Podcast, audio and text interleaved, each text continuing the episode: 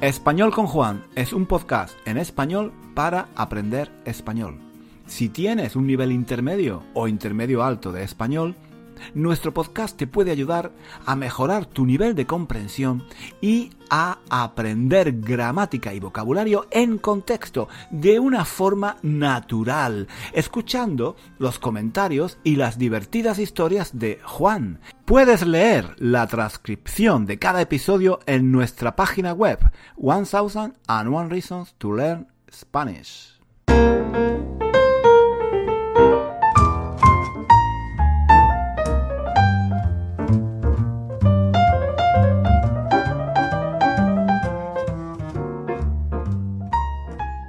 Hola chicos, ¿qué tal? ¿Qué tal? Bienvenidos, bienvenidos a un nuevo episodio de Español con Juan. Hoy, mm, hoy quería hablar de un tema que a mí me interesa mucho. Se trata de la cuestión de cuáles, cuáles son los límites del humor. Es decir, ¿tiene, ¿tiene límites el humor? ¿Se pueden hacer chistes sobre cualquier tema? ¿O hay temas, eh, situaciones, grupos, ideas de, de las que es mejor no bromear? Em, para, evitar ofender o herir los sentimientos de, otras personas. Este es, un, este debate que aparece de forma recurrente en los medios de comunicación cada vez que alguien dice algo o hace algo que algunos colectivos eh, pueden considerar ofensivo. Normalmente se trata de un humorista, pero también puede ser un cantante, un actor, un periodista. Estos días en, España hay una polémica en, en, torno a la portada de una revista que se llama Mongolia. Se trata de una revista que hace un humor muy satírico, con viñetas o chistes em, sobre temas em, sobre temas muy tabúes o, delicados como por ejemplo la religión o la monarquía y a menudo además lo hace con un lenguaje que podríamos llamar em, vulgar. Y con, dibujos y viñetas que, muchas personas consideran de, muy mal gusto. En uno de los últimos números de esta revista, Mongolia eh, ha publicado una portada que ha causado el enfado de muchos católicos que la han considerado un ataque a sus sentimientos religiosos. Se trata de una imagen en la que se ve a la Virgen María y a San José al lado del niño Jesús que acaba de nacer. Sin embargo, el niño Jesús viene representado como un excremento. Algunas asociaciones religiosas han presentado una denuncia y piden el cierre de la revista Mongolia porque consideran que esta publicación insulta y ofende de forma regular eh, los sentimientos religiosos de muchos españoles. No es la primera vez que algo así sucede y, supongo que tampoco será la última. En los últimos años ha habido numerosas controversias de, este tipo. Así, a, bote pronto, a bote pronto, es decir, de forma improvisada sobre la marcha, a bote pronto recuerdo el caso de un cómico que fingiendo que estaba resfriado, se limpió la nariz en, una bandera española, en un programa de televisión. Otro, otro caso sonado fue el de un humorista que publicó un tweet en Twitter, em, obviamente, en el, que, el que se mencionaba a una chica em, con, el, con, el, síndrome de Down realizando un acto sexual. Otro, otro caso muy polémico fue el de un famoso cómico que hizo algunos chistes sobre gitanos que fueron considerados eh, racistas. Y hay bastantes, hay bastantes casos más de, este tipo, pero en fin, tampoco quiero hacer ahora em, la lista demasiado larga. Yo creo que em, ya, ya os hacéis una idea del tipo de chistes a los que me estoy refiriendo. Supongo que casos como esto, de los que un artista es criticado por su falta de sensibilidad hacia determinadas personas o colectivos, es algo que sucede eh, en todos los países. Sin ir más lejos, sin ir más lejos, en la ceremonia de los Oscars de, 2022 eh, tuvo lugar un caso muy sonado también, que tuvo repercusiones en todo el mundo. ¿Os acordáis, ¿Os acordáis de lo que pasó? Will, Will Smith, el, actor, se levantó de su asiento y le dio una bofetada al, al cómico que estaba presentando la ceremonia, Chris Rock, por un chiste que éste había hecho sobre la calvicie de, de su mujer. Cada vez que algo así sucede, cada vez que un artista realiza un comentario, compone una canción, hace una película, cuenta un chiste eh, o lo que sea y, dice algo que algunas personas consideran ofensivo o de mal gusto, em, salta, salta de nuevo la polémica. ¿Cuáles son, ¿Cuáles son los límites del humor? Los límites del humor. Em, ¿Se pueden hacer bromas eh, sobre cualquier tema? ¿Se puede decir todo lo que a uno le salga de las narices? todo lo que a uno se le pase por la cabeza.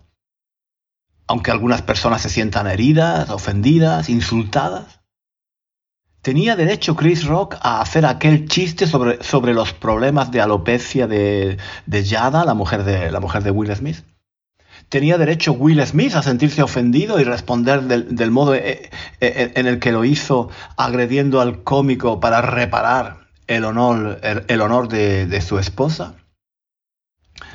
Em, el, tema, el tema de los límites del humor es algo que a mí me, interesa mucho. Quizás porque em, yo a menudo uso el humor en muchos de mis materiales para enseñar español. Em, en, mis libros, en mis vídeos eh, y, en este podcast también. Siempre o a menudo intento darle un toque humorístico a, a todo lo que hago. Es algo, es algo que me sale de forma natural. A mí... a mí me resulta muy difícil hablar en serio. Si, si me seguís desde hace algún tiempo, supongo que os habréis dado cuenta de que estoy siempre buscando el modo de introducir una broma, de contar un chiste, de hacer un juego de palabras. Pero, pero eh, el humor que yo hago es, es un humor muy blanco. Es un humor muy sencillo, muy básico. Yo creo que incluso bastante infantil, pueril. E, es decir, un humor propio de niños pequeños. me gusta mucho usar el lenguaje corporal, los gestos de la cara, la expresividad de los ojos. Y cuento historias que son, pues, sí, muy tontas, ¿eh? muy tontas, muy simples, muy pueriles. Historias donde hay muchos malentendidos o confusiones sin ninguna importancia y donde los personajes meten la pata una y otra vez. En general, Em, como digo, yo creo, yo creo que el humor que yo uso es muy blanco, muy, muy infantil. Yo sería algo así como el Mr. Bean, el Mr. Bean de los profes de español. Eso sí, mm, normalmente intento reírme de mí mismo, no de otros. No me gusta usar el humor para reírme de otros, para burlarme de alguien em, o para, para humillar a, otras personas. Eh, eso, eso para mí no es humor. Eso es crueldad y no tiene, no tiene nada que ver con el sentido del humor.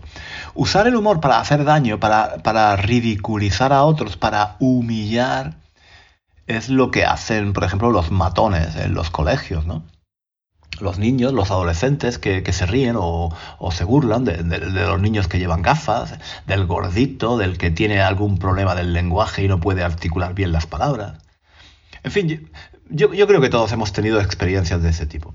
Y lo que pasa es que mm, algunos de esos matones de patio de colegio eh, no crecen, no, maduran y continúan usando el humor para hacer daño a otros eh, ya de grandes, cuando, cuando son adultos. Eso no es humor, eso, eso para, mí es, mm, para mí no es humor. Yo no uso el humor para hacer sentir incómodo, para, perdón, para hacer sentir incómodas a otras personas. Em, o, para, o para ofender. Eh, yo no me lo paso bien humillando o insultando a otras personas. Me gusta usar el humor para crear un ambiente agradable, para que todos nos lo pasemos bien, para que todos nos riamos. Supongo que... Em, em, bueno, supongo que los chistes que yo hago son los, eh, lo que se llaman normalmente chistes de padre. ¿no? Chistes de padre, es decir, chistes antiguos, con un sentido del humor un poco trasnochado, muy anticuado, propio quizás de los años 70 u 80 cuando yo era joven y que quizás hacían reír antes, pero ahora tal vez ya no tanto. me imagino que el humor que yo hago es un, humor boomer, ¿no? Eh, como se dice ahora. Em, al fin y al cabo, eh, yo, soy un boomer, ¿no? Y es normal que en, en todo lo que hago, y, por ende también en mi humor, se refleje la, edad que tengo. Em, el, sentido, el sentido del humor, como todo, mm, pues eh, em, cambia, eh, evoluciona. la mayoría de los humoristas que tenían tanto éxito hace 50 eh, o 60 años, hoy en día no nos hacen reír. Además, además eh, antes se, hacían chistes sobre temas que en la actualidad, en general, ya no se hacen. Como, como los chistes sobre homosexuales, por ejemplo, o las bromas sobre personas con defectos físicos. De todas formas, de todas formas, mm, no, no me importa, ¿eh? No me importa demasiado que mis chistes, sean un poco boomer, porque, porque la mayoría de la gente que me sigue en las redes sociales son tan boomers o, más que yo, ¿eh? Y, y, a esta gente, a esta gente les gusta mi humor y les hacen reír los chistes tontos que yo cuento, así que, bueno, para mí, para, para mí está bien así, ¿eh? Para mí está bien. Pero, mm, volviendo al tema del que hablaba antes sobre los límites del humor, la verdad es que hay chistes o bromas que son muy fuertes y que entiendo que pueden ofender a algunas personas o a determinados colectivos. Burlarse de los sentimientos religiosos de la gente, ridiculizar los símbolos de la nación como la bandera, la monarquía, burlarse, de las víctimas del terrorismo o hacer chistes de pederastas, de pedófilos, de mujeres maltratadas o de víctimas de una violación son temas que, entiendo, pueden ofender y crear malestar. Entonces, la, pregunta que yo me planteo y que mucha gente se plantea es, ¿hay que poner límites al humor? ¿Hay temas de los que es mejor no hacer chistes o cosas que no deberían decirse? ¿Hay que, hay que respetar la libertad de expresión del humorista que hace burla de un atentado terrorista, por ejemplo? O de un símbolo religioso sagrado para, los creyentes de una determinada religión. Hay que tolerar las bromas sobre mujeres violadas, sobre niños que han sido abusados sexualmente. ¿Dónde está, dónde está el límite? ¿Dónde, hasta, ¿Hasta dónde se puede llegar? ¿Quién decide?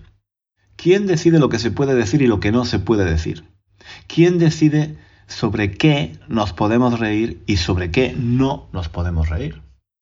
He estado leyendo y reflexionando mucho sobre este tema y, eh, en fin, me, parece que no es nada fácil, no es nada fácil dar una respuesta clara y definitiva que vaya bien en todos los casos.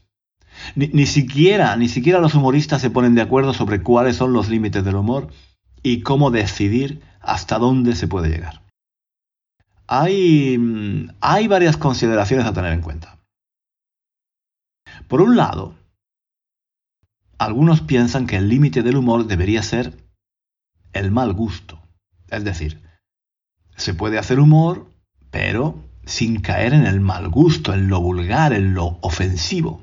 Mm, el problema es que resulta muy difícil o imposible definir qué es el mal gusto de una manera objetiva. Lo que para una persona puede ser mal gusto o vulgar, para otra persona puede ser algo perfectamente normal. De hecho, como decía antes, el humor cambia a lo largo del tiempo y en cada periodo, en cada periodo histórico es diferente lo que se considera de buen o de mal gusto. Chistes que hace 40 años nos parecían normales, hoy nos parecen casposos, anticuados y de mal gusto. Y viceversa, chistes que hoy en día son normales, hace 45 años serían vistos como ofensivos. Todavía recuerdo la polémica que hubo cuando se estrenó la película La vida de Brian, de los Monty Python. ¿Os, acordáis? Muchos católicos se enfadaron muchísimo con, esta película y la acusaban de hereje o de blasfema porque, mm, según ellos, eh, ridiculizaba la figura de Jesucristo. Hoy en día creo, creo que es una película que se ve con absoluta normalidad. Y hay, hay muchísimos otros ejemplos similares, ¿no? Entonces, em, el mal gusto no, no se puede usar como un criterio para poner límites estrictos a, a, lo que se puede decir o no. Porque el, mal gusto es algo muy personal, muy, muy subjetivo. Simplemente no se, puede, no se puede decir lo que es de buen o de mal gusto de forma objetiva. No podemos hacer una ley basándose en el mal gusto. piensa, por ejemplo, en un, helado. ¿Cuál, es el mejor gusto de un helado? ¿Chocolate? ¿Fresa? ¿Nata? ¿Vainilla? ¿Café? ¿Pistacho? No se, no se puede establecer de forma objetiva el mejor sabor para un helado. Es algo personal. Cada uno se toma el helado con el sabor que más le gusta y nada más. Pero no, no se puede obligar a todo el mundo a comer el mismo tipo de helado, con, con, un sabor particular. Eso sería, sería absurdo, ¿no? Pues lo mismo pasa con el humor. Cada uno consume el tipo de humor que más le gusta y nadie, nadie tiene derecho a decir que un helado es objetivamente de mal gusto. Mm, quizás sea de, de, mal gusto para ti, pero, pero no para todo el mundo. O sea, el mal gusto no puede ser un criterio objetivo para establecer los límites del humor. No creo que se pueda hacer una ley basada en el mal gusto. Otro criterio, otro criterio que se suele usar para poner límites al humor es si, si un determinado chiste es ofensivo o no. Desde este punto de vista, si alguien considera que de alguna manera un chiste ofende sus sentimientos, sus creencias, su identidad, sus ideas, entonces habría que prohibirlo. Pero claro, esto es muy peligroso. Si cada vez que alguien dice que algo le ofende lo prohibimos, entonces no habría libertad de expresión. Aquí, aquí se plantea la duda de qué es más importante, la libertad de expresión o el derecho a sentirse ofendido. Mm, a mí, como he dicho antes, no me gusta nada usar el humor para humillar a otras personas, para molestar, para herir los sentimientos de nadie. Hacer humor con la intención de burlarse de alguien de forma cruel para mí no es humor. Sin embargo, lo que no podemos hacer es prohibir todo lo que puede ofender a otras personas. Mm, si el criterio, si el criterio de lo que es permisible o no depende solo de si causa ofensa a alguien, no habría libertad de expresión, porque cada vez que alguien dice algo que a mí no me gusta, yo podría decir que me ofende, que ofende mis sentimientos y, que eso no se puede decir, que no se puede tolerar. La, libertad de expresión correría mucho peligro si se acepta como criterio de lo que se puede o, no se puede decir el que, el que alguien se sienta ofendido o no. Eso, eso sería muy peligroso. La libertad de expresión tiene que estar por encima por encima del derecho a sentirse ofendido. Tú tienes todo el derecho del mundo a sentirte ofendido y a manifestar tus sentimientos, pero cuidado, la libertad de expresión, el derecho a decir lo que a uno le dé la gana, tiene que estar por encima, tiene, que prevalecer. Y si alguien dice eh, algo eh, que te ofende o te molesta, pues sencillamente te aguantas te aguantas porque es, su derecho, está usando su derecho a expresarse libremente. Otro criterio que también se suele usar para intentar establecer un límite al humor es si el chiste va de abajo arriba o de arriba abajo. Me explico. Lo que estas personas quieren decir es que se puede hacer humor solo de abajo hacia arriba. Es decir, que las personas que están abajo en la sociedad, las personas desfavorecidas, las personas que tienen menos protección, los no privilegiados, eh, pueden burlarse y hacer humor sobre personas o instituciones que tienen poder, que son privilegiados, que están arriba. Em, pero no se deberían aceptar chistes de arriba hacia abajo. Es decir, que las personas Em, las personas que tienen una situación de privilegio en la sociedad no podrían, no podrían bromear eh, o hacer em, no podrían bromear o hacer chistes sobre personas o grupos que, que están en una situación eh, de debilidad, como por ejemplo los homosexuales, las mujeres maltratadas, las víctimas de abuso sexual, personas con problemas físicos o mentales, minorías étnicas, en fin, que no se debería usar el humor para reírnos de personas que están en una situación de desamparo, en un estado de necesidad, porque eso sería muy cruel. Desde este punto de vista solo se podría hacer humor de personas e instituciones que tienen el poder, como el ejército, la iglesia, los ricos, los banqueros, etc. Yo mm, a este criterio, este criterio no lo tengo nada claro, la verdad.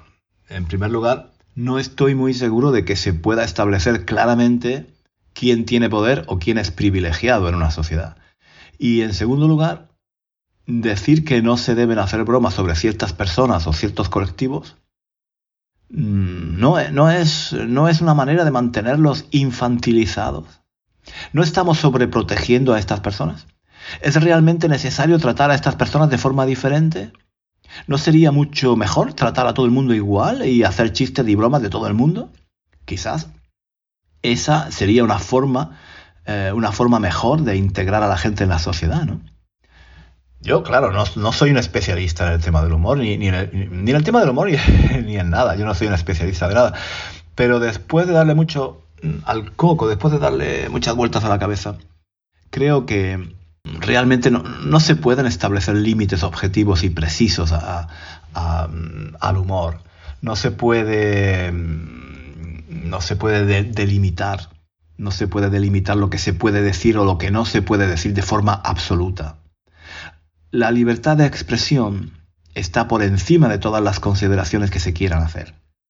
El único límite que se me ocurre que se, pueda, que se puede poner es la, incitación, la incitación al odio, a la violencia. Si tú usas el humor para promover el odio o, la violencia hacia determinadas personas, entonces sí, mm, eso, eso me parece lógico y natural que esté prohibido por la ley. Pero aparte de este tipo de situaciones, no creo que se pueda poner límite a la creatividad de un humorista con la ley en la mano. No creo, no creo que la forma de regular el humor sea con la ley, llevando a los humoristas a juicio o metiéndolos en la cárcel. No me parece, no me parece que ese sea el camino. Obviamente, siempre que se hace humor, se corre el riesgo de que alguien se sienta ofendido. Pero eso es algo inevitable, algo que, algo que tenemos que asumir y nada más hay que, hay que aguantarse, hay que aguantarse. Si algo te ofende o te molesta, pues te tienes que aguantar. Te tienes que, te tienes que aguantar, lo tienes que aceptar, porque el derecho a la libertad de, el derecho a la libertad de expresión está por encima de tu derecho a sentirte ofendido. Además, em, crear situaciones, crear situaciones que, que pueden ser ofensivas en un momento dado es normal para, que el mundo avance, para que surjan nuevas ideas, para que haya progreso, es, necesario hacer cosas nuevas o decir cosas que, que nadie antes se atrevía a decir. Para que una sociedad avance, a veces hay que romper tabúes, cambiar los límites de lo que se puede hacer y de lo que no, de lo que no se puede hacer. Y, y, para algunas personas eso puede ser ofensivo. A veces para que el mundo se mueva, para hacer algo innovador, hay que ofender en los años 50 o en los años 60, eh, por ejemplo, causaba escándalo la música rock, el movimiento de caderas de Elvis Presley, mm, los, bailes modernos, ¿eh? los bailes modernos, con, aquellos movimientos salvajes de los cuerpos, estaban mal vistos por ciertas personas. Llevar el pelo largo era algo sucio, las minifaldas eran indecentes. Mm, pero eh, no, hay que irse tan lejos, ¿eh? No, hay que irse tan lejos. Hace tan solo unos, unos pocos años, ver una pareja homosexual besándose o abrazándose era algo tabú. Mm, algo que, no, que, no, se podía hacer en público y mucho menos en una película o en una obra de teatro. Ver un beso homosexual entre dos hombres es algo que en su momento ofendía. Y, me imagino, hay personas que se siguen ofendiendo por eso. Entonces, ¿qué hacemos? ¿Qué hacemos? ¿Prohibimos eh, los besos homosexuales en el cine o en la tele porque a algunas personas eso les ofende? Em, eso no tiene, no tiene mucho sentido, ¿no? En fin, em, el mundo se mueve gracias a personas que hacen cosas nuevas, que innovan, que rompen moldes, y que a veces, a menudo, causan escándalo, ofenden, molestan. Es un riesgo, es un riesgo que, hay que aceptar. Dicho esto, dicho esto, y aunque, aunque parezca una contradicción, sí que me gustaría matizar algo que creo que es muy importante. Hay temas sobre los que es muy difícil hacer chistes porque para mucha gente son temas muy sensibles, que les afectan de forma muy personal por determinadas razones. Eso es verdad. Eso es verdad. estas personas tienen derecho a decir que esos chistes no les hacen ni pizca de gracia, que, se sienten ofendidos y, tienen derecho a pedir que se respeten sus sentimientos. Pero eso no significa que desde un punto de vista legal haya que prohibir hacer humor sobre esos temas o meter a los humoristas en la cárcel por contar un chiste que ofende a algunas personas o a algunos colectivos. Eso, mm, creo yo, sería un error. Yo, em, en principio, creo que se puede hacer humor sobre cualquier tema. No hay, no hay ningún tema sobre el que no se puedan hacer chistes, pero hay que saber hacerlo bien, eso sí. Porque si no se hace bien, se corre el riesgo de que mucha gente lo vea como algo vulgar, de, mal gusto y ofensivo, como una, como una burla cruel y una falta de respeto hacia sus sentimientos. Y eso, aunque no se pueda evitar con la legislación en la mano, eh, perdón, aunque no se pueda evitar con la, con la legislación en la mano, aunque no se puedan hacer leyes para evitarlo, tampoco es deseable. A mí personalmente no me parece correcto eh, no me parece correcto que se use el humor para burlarse cruelmente de, alguien. Em, yo creo, y esto es solo mi punto de vista personal, que para hacer humor con cierto tipo de temas muy delicados y sensibles, hay que hacerlo de forma muy inteligente. Y no todo el mundo es capaz de hacerlo. Los buenos humoristas, los buenos humoristas son capaces de, hacer humor en torno a temas em, tabúes de los que nadie se atreve a hablar como, como si estuvieran caminando por la hoja de un cuchillo. ¿Entendéis? El humorista, el buen humorista, es capaz de hacer chistes que se acercan peligrosamente al mal gusto, pero sin caer en él. Mm, sin caer en el mal gusto, sin caer en lo vulgar al menos para una, para una, buena, para una buena parte del público, eh, claro, ¿no? Eh, em, no, se puede, no se puede generalizar. Hagas lo que hagas o digas lo que digas, siempre, siempre habrá alguien que se, que se sienta ofendido. Pero en fin, lo que es verdad, lo que es verdad es que mm, hay humoristas que son capaces de hacer humor de forma muy inteligente en torno a temas muy sensibles. Ahí es donde está la genialidad del buen humorista un buen, un buen humorista, eh, un humorista mm, inteligente, es capaz de crear un ambiente, un contexto, un contexto, por ejemplo, en un teatro o en un espectáculo cómico, en el que la gente acepte como divertido y se ría con algo que en la vida real sería horrible o simplemente no aceptable. Eso es lo que sucede, eh, por ejemplo, cuando hacemos humor negro y nos reímos de la muerte, del sufrimiento, del dolor.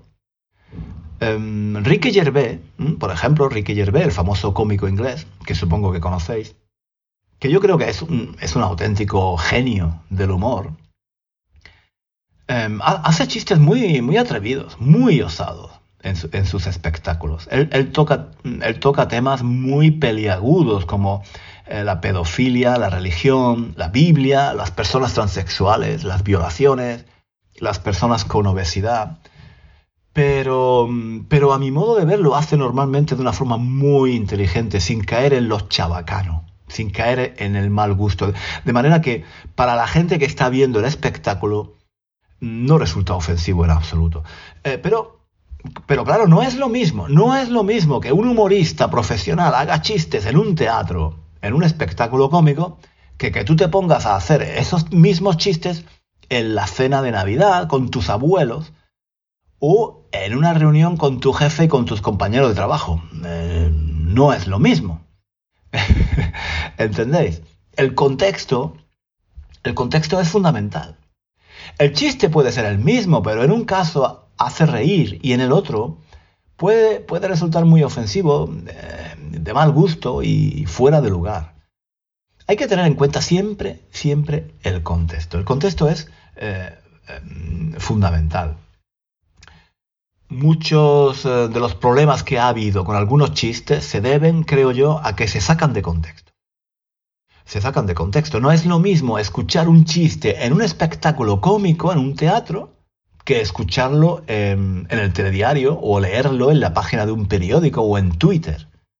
Algunos de los cómicos que se han metido en problemas recientemente es porque han contado un chiste en el lugar equivocado, con el público equivocado y en el momento equivocado. El mismo chiste con otro tipo de público en otro momento y en otro lugar posiblemente no habría causado ningún revuelo. Recuerdo un caso reciente en España de un cómico que hizo un chiste muy desafortunado sobre tener sexo con una chica con, síndrome de Down. Este humorista eh, se encontró se encontró con una reacción muy fuerte en las redes sociales y, acabó, acabó en los tribunales porque un padre con una, con una niña con esta enfermedad presentó una denuncia. Como dije antes, yo no creo que mm, deba haber ninguna ley para limitar el sentido del humor, para decir qué chistes se pueden hacer o no se pueden hacer. Em, la libertad de expresión debe estar por encima. Pero al mismo tiempo, al mismo tiempo, el humorista tiene que ser responsable de lo que hace y darse cuenta de que, por ejemplo, Twitter quizás no sea el mejor lugar para hacer, para hacer un chiste de este tipo. El contexto, como digo, es fundamental. Y los buenos humoristas lo que hacen es que consiguen crear un contexto para que sus chistes, para que sus chistes sean aceptados, al menos por una gran parte del público. Obviamente, como, como digo, siempre, siempre habrá personas a las que este tipo de chistes no les haga ni pizca de gracia, en ningún contexto y de ninguna manera, pero eso es algo que es inevitable. Hagas lo que hagas o digas lo que digas, siempre habrá gente a la que no le guste lo que tú haces, eso es normal.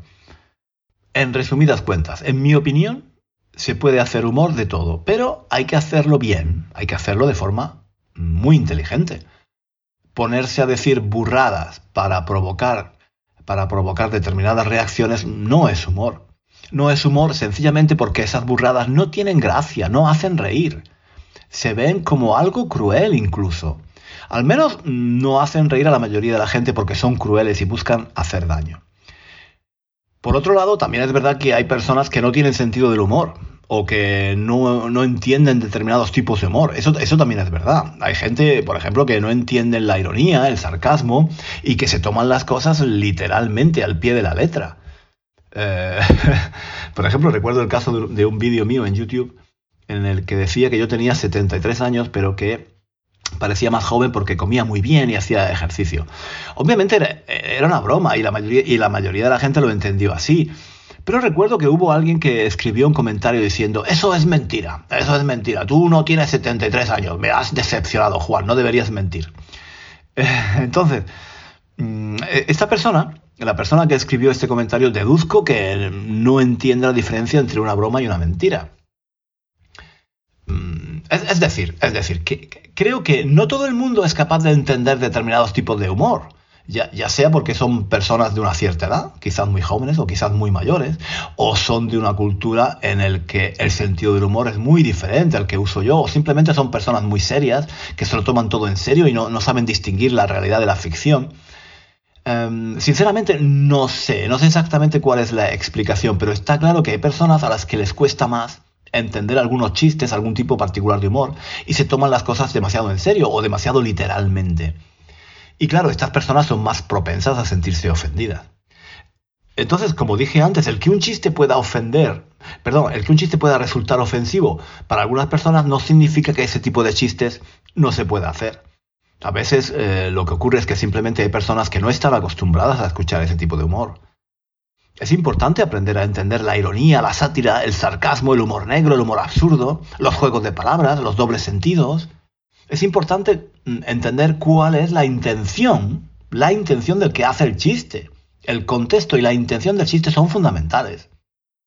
A veces, a veces pasa que haces un chiste con ironía y la gente lo interpreta de forma literal. Es decir, em, la, ironía consiste básicamente en decir lo contrario de lo que se piensa, ¿vale? Por ejemplo, si está lloviendo y hace mucho frío, alguien puede decir, ¡qué buen día hace! Eso es un comentario irónico. Lo que, es, lo que se quiere decir es lo contrario, que el día es terrible.